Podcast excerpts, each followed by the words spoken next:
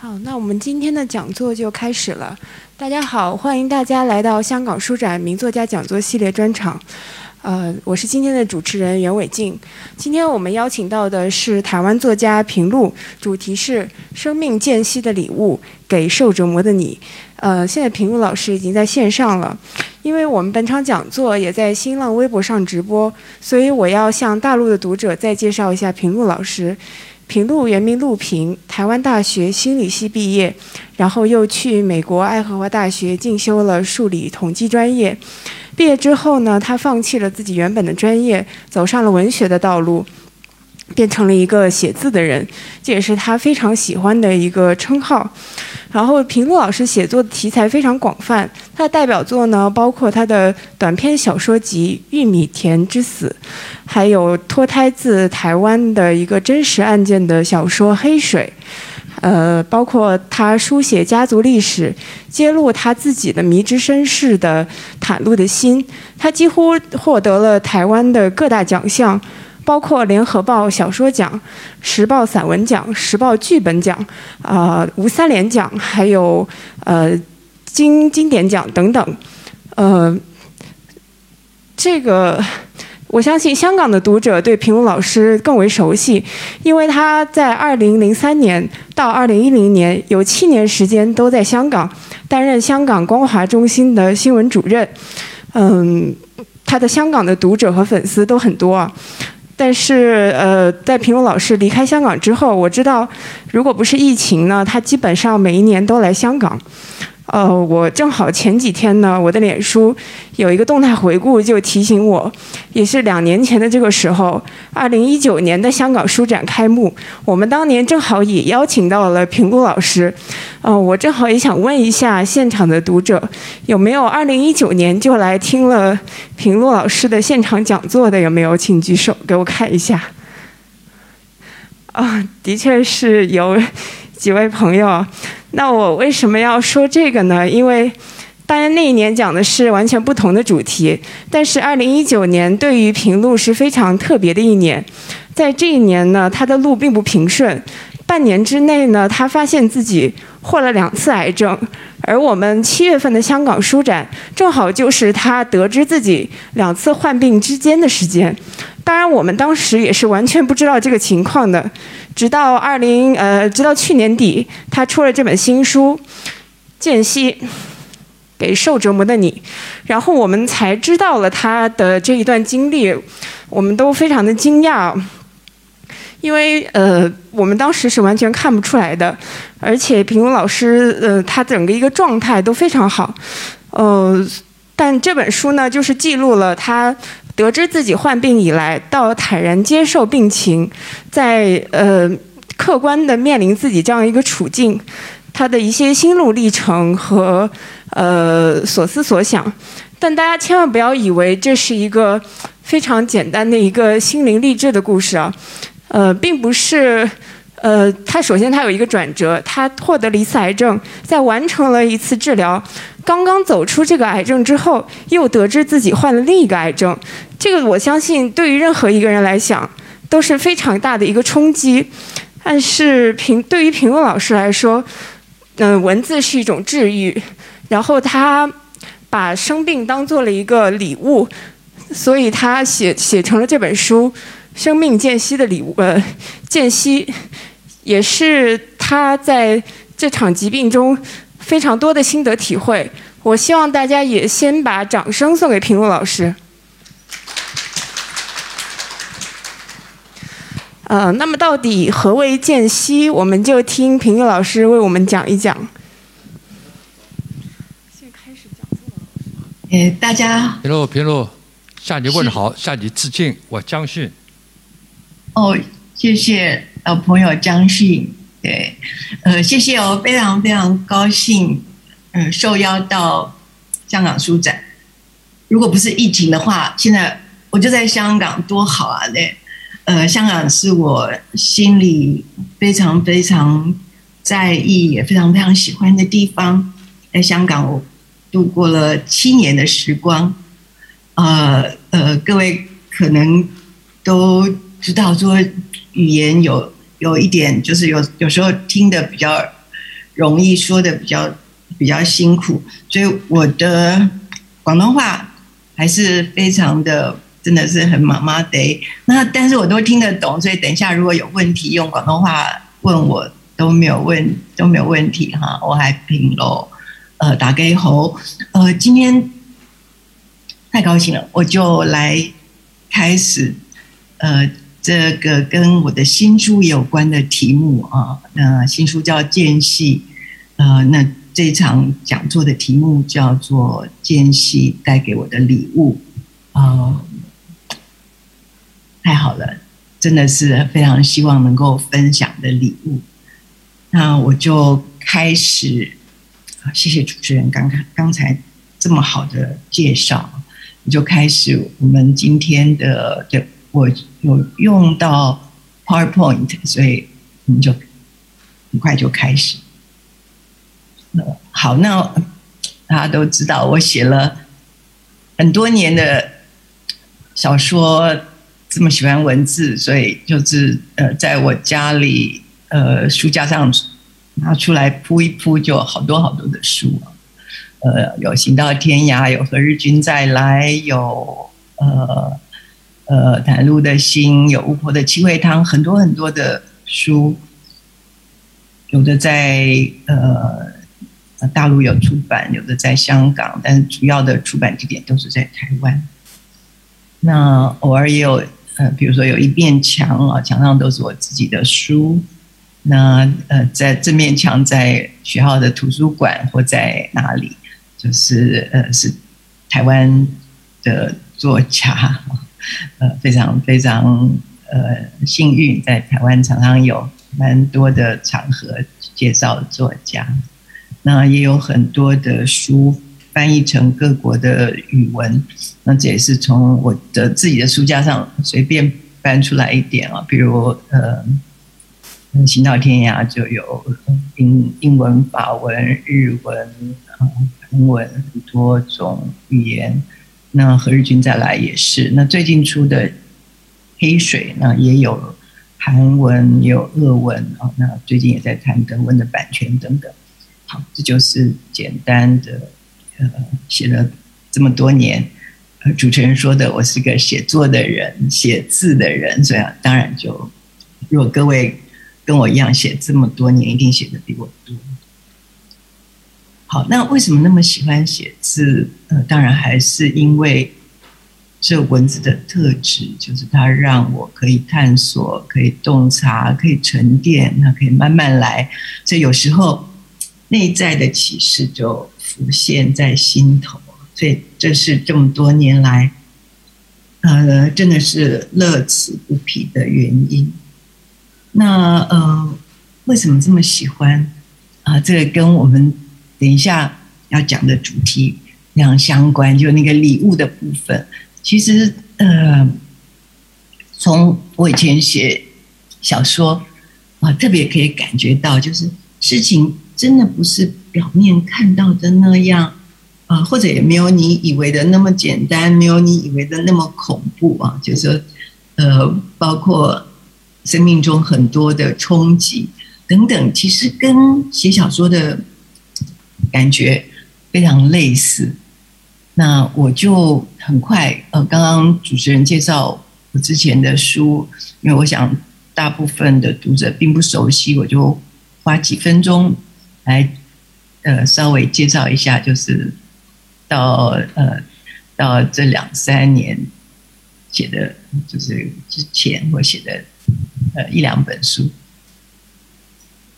好，我我还是提一下，就是因为这是算是我自己最近的小说啊，虽然也出版了好几年，是《黑水》啊。那《黑水》就是一个发生在台北附近啊，有一条河叫淡水河旁边的故事啊。那大家可以看到画面上，那河岸这一边是红树林的，就是有一些沼泽，那对面是淡水。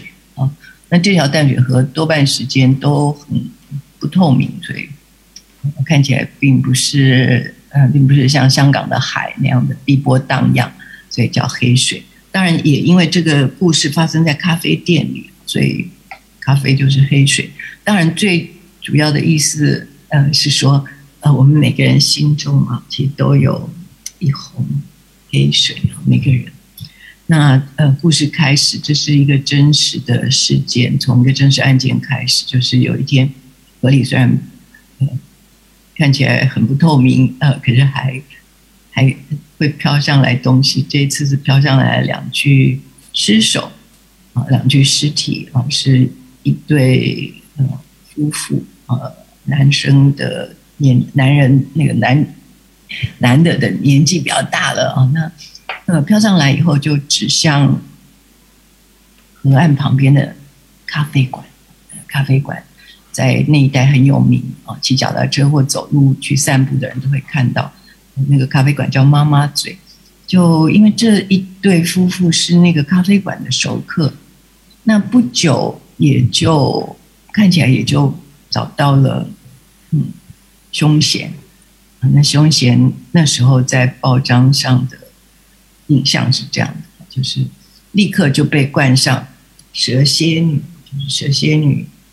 呃，那果然啊，真的，如果大家看的话，也会觉得，哎，蛇蝎女看起来，真的是心性歹毒，看起来就很就很就很有阴谋的样子哦。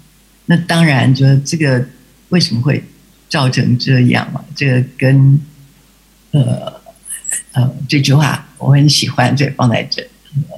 每其实每一个人，就是你我，如果有一天成为嫌犯，哦，我们拍起来一定也都有一个很像嫌犯的样子。那这是谁说的？这是当案件还没有这么明晰的时候，第一个，呃，大家认为是店老板犯案，那后来。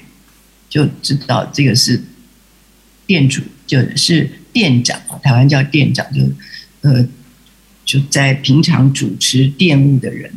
那这位是店老板，就他一开始大家认为是他缺钱，所以跟他的股东把店里的熟客杀害了啊。所以当那几天呃台湾的电视上都是说他是凶险的时候啊，很多的那个八卦节目就开始讲。他的面貌看起来多么像杀人凶险啊！所以后来他很感慨的说：“每个人拍起来啊，都可能很像杀人犯。”哎，那当然就是对我一个写小说的人、写字的人，就觉得事情能不是表面看到的那样吧？啊，那心里也很纳闷，就是即使在台湾最。最最八卦的媒体，就都急着把这个呃店长拍的很像蛇蝎女，可是几乎没有人问说他真正的动机在哪里，为什么杀人？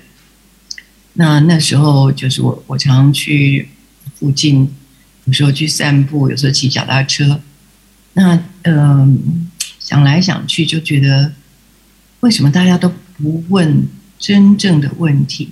就如果是谋财害命的话，那么谋了多少财，好像也没有那么多啊。所以到底是什么样的动机，让人可以杀人，可以对着两个人杀下去？那当然，后来呃几年的时间，我就写了那一本《黑水》啊这本小说。那这本小说，比如说我很快就这个是。讲到那个加害者，就是那位店长的心情，那店长的心情，也许跟一般人认为的凶险不一样。大家会觉得他是一定是一个心思缜密，然后才会这么样，呃，歹毒下手的人。也许他有时候想的不清楚，反而是没有想清楚，他后来要。付出多么大的代价？那所以也许跟我们一样，有时候很迷糊、很迷惑。这个是写到被害者，就被害者就那一位呃，位太太，就那个跟老先生那那对夫妻的太太啊，就他的心情。啊，重点是，虽然这件事情非常的是非分明，就是当然，嫌犯杀了两个人，犯下了绝对不可以原谅的错误，但加害者或被害者，或者有一些共同点，啊，呃，在不应该迟疑的时候迟疑了。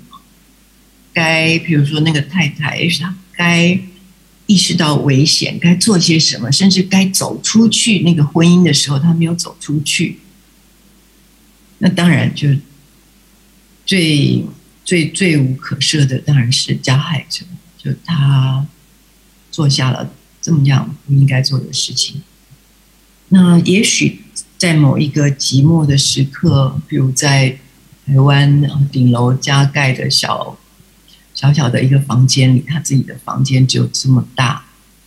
他接到一通电话，他不该，他不该去赴约啊，可是他出去了。这是有一些共通点，即使一个是加害者，一个是被害者。在我写这本小说的时候，尤其会感觉到，就是悲剧为什么发生，有些部分。虽然是必然，还是有一些偶然的因素啊。我这张用一张撞球，就是有时候刚好一个点撞到那个不对的点，或者说对的点上，就每一个偶然都撞在一起，就发生了悲剧。毕竟对这三个人，就是事件中的三个人，都是无可挽回的悲剧啊。两位已经已经不在这个人世中。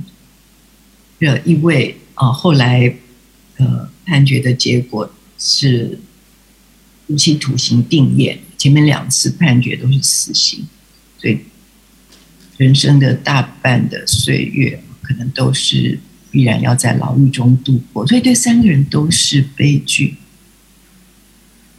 虽然这中间是有是跟非啊，是有对跟错，就是呃。当我自己在写这本小说的时候，常常在那个淡水河的河岸上走。那我自己的心里的感觉是是啊，其实我真没有杀人，我我真没有被杀，不是因为我比较聪明，或者我比较善良，啊，或者甚至可能不是因为我比较机警。反而是因为我的条件比较好，我的选择比较多，我的支撑体系比较健全。其实，在某些情境下，我可能会杀人，当然，我也非常可能被杀。这是就是当时我在写那本小说的时候心里的感慨。有时候，嘿，真的。是很多条件。那后来，那特别举出这一首诗啊，也是后来也谱成歌。嗯，这是前半半，前前面一半。等一下我会讲到它后面一半。呃，我看到这首诗啊，这是一位在越南出生，后来现在在法国，在法国的。一位禅师啊，嗯，平常翻译成一行禅师。那他的一首诗啊，那嗯，中文意思就是，请称呼我用我真正的名字。换句话说，也就是我们以为我们真正的名字是真正的名字吗？那在这首诗里，他说：“嗯，我所谓的我，呃，可以是浮游，也可以是要吃浮游的鸟，啊，我可以是青蛙，我也可以是吞青蛙的草蛇。我是乌干达的小孩啊，可能是，可能是被被嗯被军火伤害的很惨。”可是，我也可能是军火贩子，我可能，我可能，也可能在某个机遇下出售了致命武器给那些武装叛乱分子。那下面一段他会说说哦，我可能是他是越南出来的，他特别知道我可能是在当年逃离越南的时候的的海盗，就在海上的海盗。那我也可能是被海盗呃强奸 rape 的少女，就是我我们认为的我是有。真正的名字吗？是有我的，我是我真正的名字吗？啊，这是他这首诗的前半段。等一下我会讲那个后半段。好，就如果把这些嗯一点一点的联系起来，我们就会更了解，就是对我一个写作的人就更了解，就是人跟人之间的啊，包括呃。人跟人之间的距离啊，在《黑水》这本书里面，每隔一章的题目都是距离啊，光明的距离、幸福的距离、婚姻的距离。其实有时候我们是错判了那个距离，我们以为幸福在那里很近，其实做了什么事才知道，其实是绕了一大段路，反而幸福更加的遥不可及。就是距离，那人跟人之间的理解非常不容易啊！我是很喜欢讲的话，就是每个人都是一个呃遥远的国度。如果想要靠近他，先要在峭壁之间辟除两港，就是先要知道他很困难，就好像要在一条船要到一个遥远的港湾，先要先要在峭壁之间。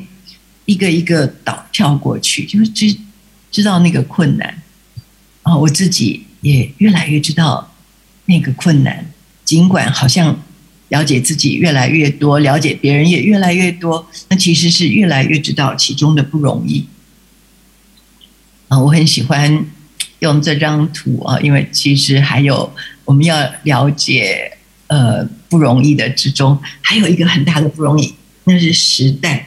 啊，譬如说，我们要了解我们上一代的人，譬如我们的父母，啊，甚至包括如果您是父母，要了解我们的儿女，都有相当的不容易，因为还隔着一个时代。啊，我用这张图，因为我一直很喜欢那个意象，就是呃，譬如呃，我要了解我的童年啊，如果我是那个最大的娃娃，那我的童年里面。包藏着我父母亲的童年，因为我怎么样长大的关系着他们怎么样长大。那他的童年里面又包含着，就是我的爷爷奶奶、我的外公外婆的童年啊。就是其实每一辈人都很不容易，他们的长大的不容易，必然也反映着他们怎么样教养我们的不容易啊。呃，越来越知道那个不容易，也越来越越来越。努力多了解一点啊我用的话是，譬如在峭壁之间啊，先要找到很好的港口啊，就是先要一步一步的来。后来就是也经过好些年的时间，在我的父母过世之后啊，我写了一本袒露的心啊，交代我自己的身世，嗯，同时也去回看他们的时代。我父母的时代以及他们有多不容易。好，那就是我多年来写作的心情嘛，就是嗯，刚刚讲就是那个最希望的是，呃，写着的时候某一种内在启示会浮现出来。袒露的心，刚那本书的英文名字叫做《Heart Mandala》。啊，Mandela 这件事情就是这个图上面讲到的啊，就是呃看到的，就是其实用小珠子或用小小沙粒啊，或者用笔都可以，就慢慢的把你自己跟外界的关系嗯贯穿起来。但是很重要的是，每一次把它做起来之后，就重新重重新来过，重新抹掉，抹得干干净净，再一次重来。这非常像我自己写作的经验，就是写完了看不满意，再一次重来啊，重重新来一次啊，这是我的心情啊，这是呃多年来写的，就是就是这样的心思。呃，我有稍微写在我的一本书的里面啊，就是。呃，Heart Mandela，新的曼陀罗，是吧？袒露的心，呃，用笔、用沙粒、用手指、手指一次次重来又重来啊！然后想象的书架一本一本的书叠上去。如果有机会写下一本书，想着永远是啊，高处还有另外一本，多好多好啊！就是呃，大概我的生活，嗯。其实很有内在的满足感啊！那平常我也很喜欢运动啊！我在香港的时候，大概每个星期都会去行山啊，就会去 hiking。那呃，自己觉得自己吃东西也算健康，大概多年来的日子就是这样啊。然而，然而，就是 非常非常意外啊，也非常非常。对我来讲是没有想到的事情。嗯，其实我本来就很害怕，很害怕所有跟医院相关的事情啊。我是连呃那个针头要靠近我，比如打打 COVID 的防疫针啊，我都会害怕。就是现在不怕了，以前是非常害怕的人。嗯，所以。以为自己的生活自给自足，觉得自己也算是很开心的人，没有想到，突然突然非常偶然的机会，呃呃，几乎是不可思议的偶然，就是发现居然嗯肺里面有一个肿瘤，呃呃所谓的癌症啊，那时候。吓坏了啊！真的是很惊慌啊，很害怕。嗯，那当然很重要的是，我要先安定自己的一颗心。在 间隙的书里，一开头 我引了一句，就是我很喜欢的作家 James Baldwin 的一句话，就是：如果你觉得你的痛，你的，嗯，你的。嗯，相信你的处境是前所未有。那么，阅读吧。对我来讲，我也是这样。就是，嗯，我记得，就第二天要手术，因为那有一颗小的肿瘤，当然要把它切掉。那第二天要手术的之前的一个晚上，那我就跟我的家人说：“我我什么都不需要，可是你。”帮我家里那个可以夹在床上的灯啊，一个台灯带过来。那果然就是那天晚上，第二天早上要去做手术了。嗯，虽然很害怕，可是那天晚上我是看着就是我自己喜欢的书，安定我的心的书去睡觉的啊。就是呃，对我来讲，就是台湾有一个。有一个风俗叫收金，就比如说你很害怕的时候，拿着衣服啊，或者物件啊，或者人去那里，到寺庙里啊，呃，去稍稍微给那会收金的人扇一扇，那就没那么害怕了。那对我来讲，就不只是手术前，甚至每一次坐在那个候诊的地方，坐在候诊的地方就是台湾呃叫候诊室。那就医生在门里，那你坐在外面等着叫号码。那时候应该在香港或在大陆也是一样，但是我在香港跟大陆几乎都没看过医生，所以不太知道。那那个心情其实是最紧张的啊，因为你不知道等一下，呃，上一次检查结果出来了，医生会告诉你什么？就是那那样的时刻，我都是手里拿着一本书。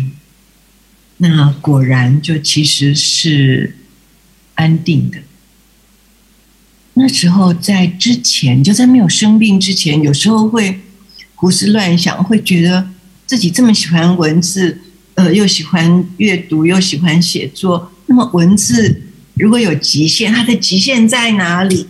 希望，希望它是万用药的概念，就像我们家里有有一个药箱，里面摆着各种各种常用的，就是如果如果什么。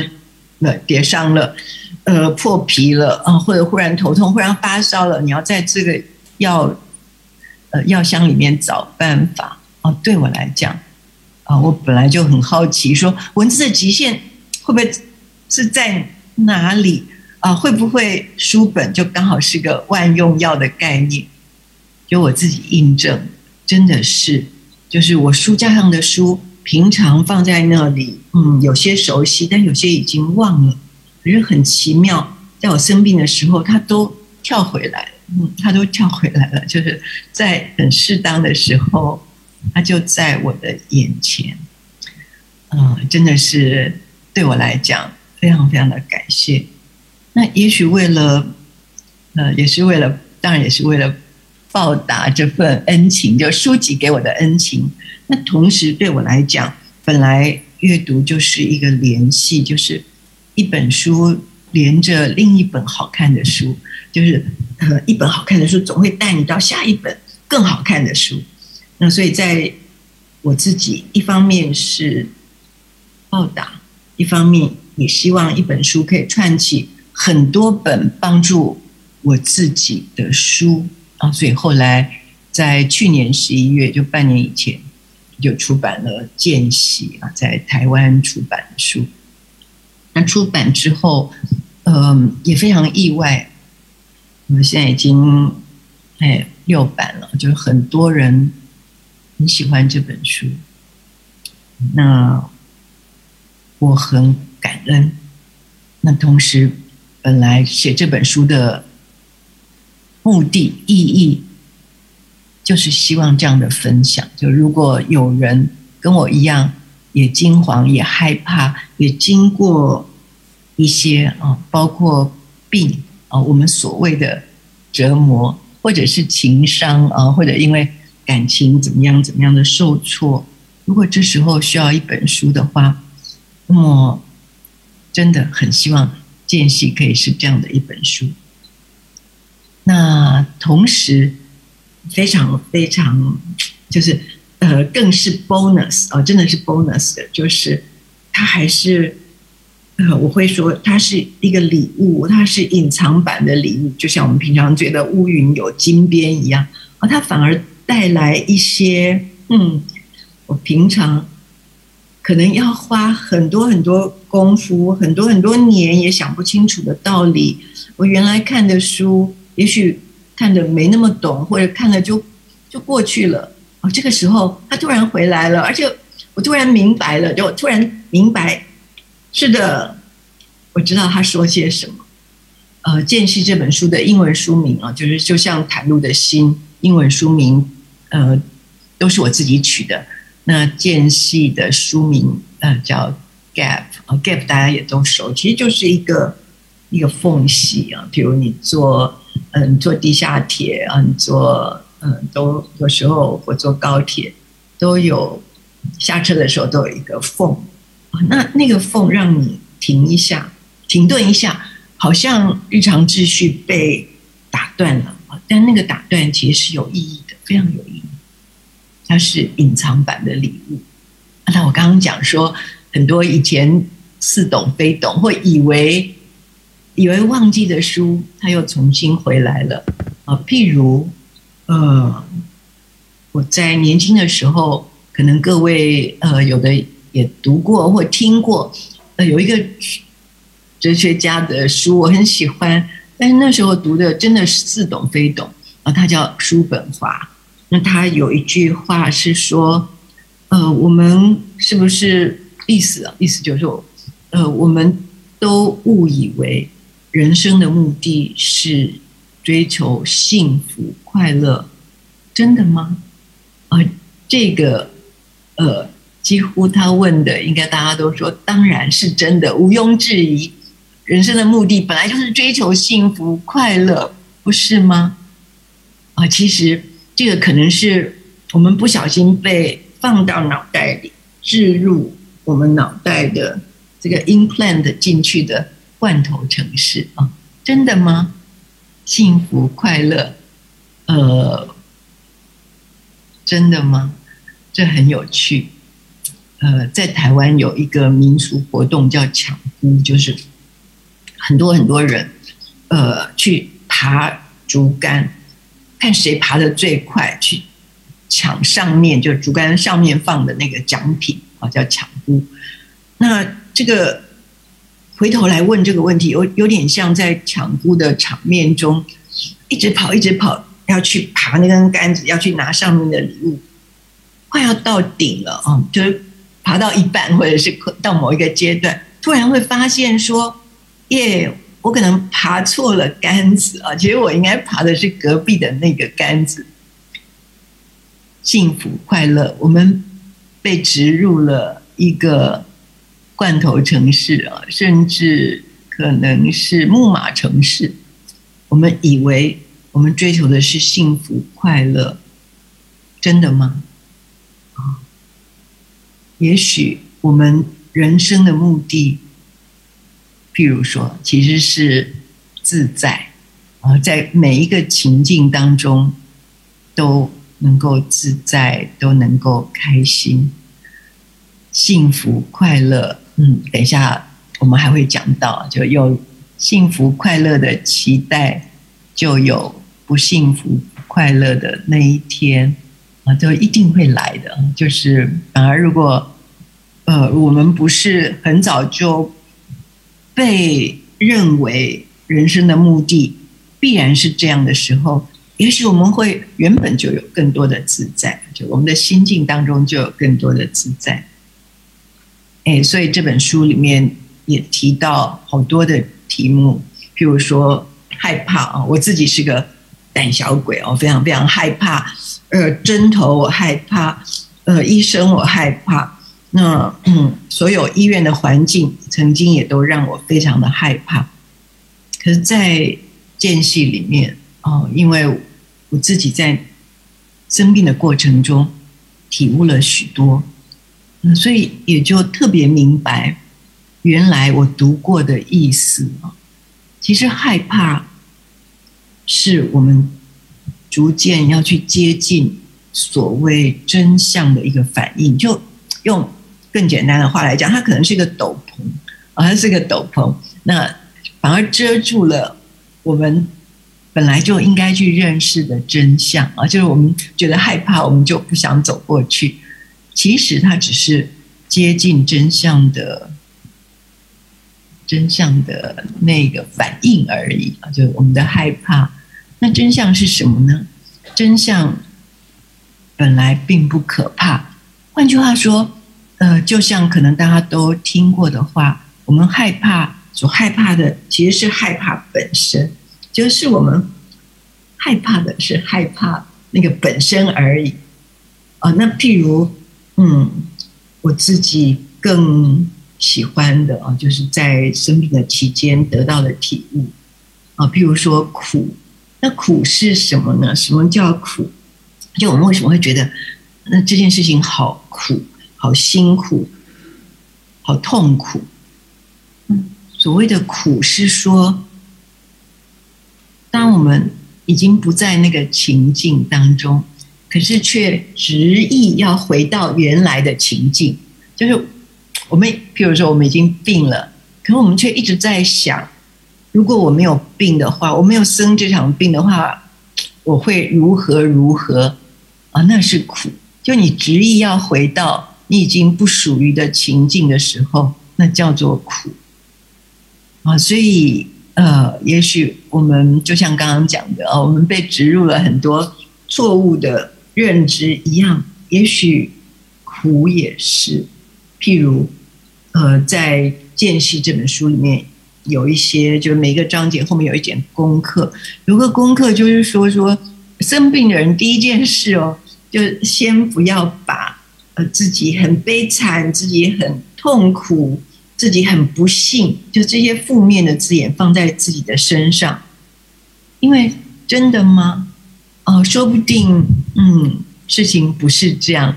但是如果先入为主，先认为自己好不幸哦，好倒霉哦，好悲惨哦，啊，好痛苦哦，啊，那才是苦的源头啊，就是他不是原先以为的那样。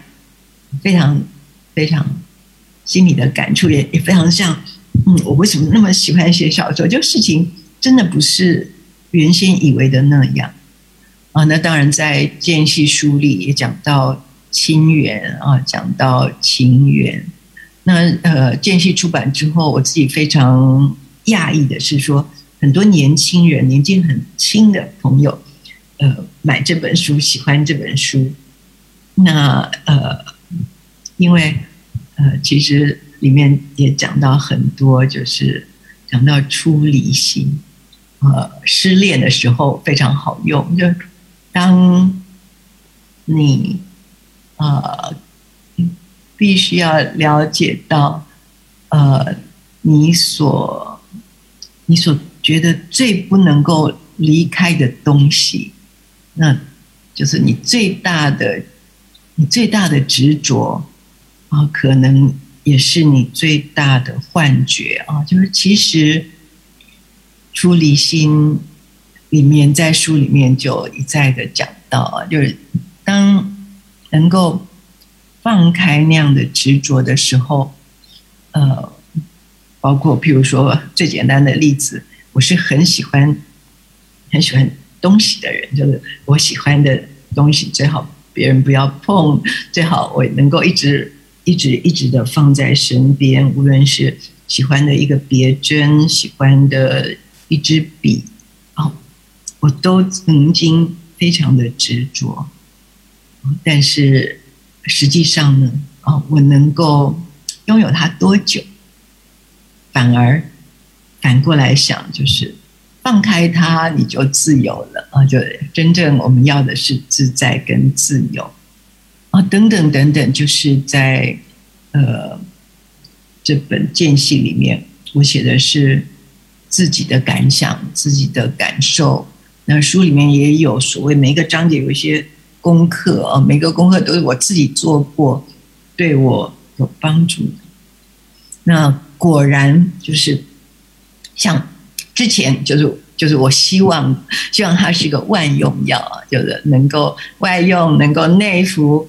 呃，急症也有效，然后如果呃用英文讲 time release 哦，在你需要的时候它会进来啊，真的是这样。譬如说，呃，真的有急的时候有用哎，啊，我躺在手术床上，哇，那个眼睛斜过去看到的，如果看到的就是就是刀。就是剪刀，呃，就是针头啊。那时候啊，很害怕。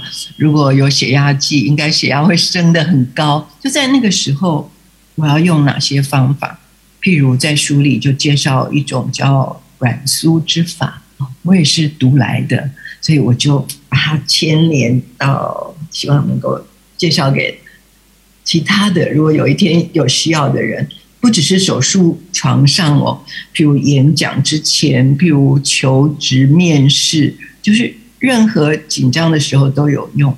那个软酥之法啊，要用的呃条件是，如果你很喜欢吃甜食啊，譬如我原来就很喜欢鲜奶油啊、冰淇淋啊这样的这样的好吃的东西，那我就可以想说，哇，就一一。一桶吧，这样的我很喜欢的气味，我很喜欢的质地，从我头上这样浇下来，然后淋过我每一个内在的器官。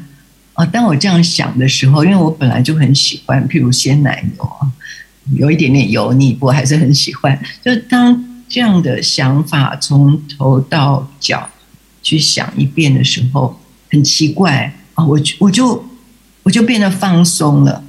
那当然就是也有类似的方法，譬如说，嗯，我会把自己想成一只旧袜子啊，真的紧张的时候，那已经没有弹性的袜子啊，譬如一样的道理啊，我会想我自己是那个呃平底锅上那个摊开的蛋饼啊，就是其实有一些很实用的办法是对急症有效的。那么当然长效啊，长效更需要啊，长效更多的更多的办法。在都是我用过的啊，也是帮助我的，呃，而且有机会让我成为一个我觉得是更明白的人，这个是很开心的。而呃，比如在书里面，这非常有长效。比如说那个理解，书里面有一章啊，题目就叫自己的提篮，就是自己的提篮。意思是说，哎，生病了就更了解说，这世上说不定我是这样相信，就是每个人都有一个提篮，嗯，你不能拣选，它是给你的，可是很重要的是，它不轻也不重，它不多也不少啊，里面就是你可以担负的，也是刚好是你要学的功课，就是每个人都有一个。自己的提篮，而每件事情可能也都是刚刚好的老师啊。无论是不小心昨天叮你的蚊子，或者是你刚刚来会展路上啊碰到的那些呃堵车塞车的状况，呃，或者是有人推了你一把让你很生气，就是其实反过来讲，每件事。都是刚刚好的老师 啊，呃，喜欢的样子，意思也差不多。就是，呃，比如对我来讲，我以前因为太喜欢写字了啊，每次一本书，尤其是写到，比如说八九成的时候，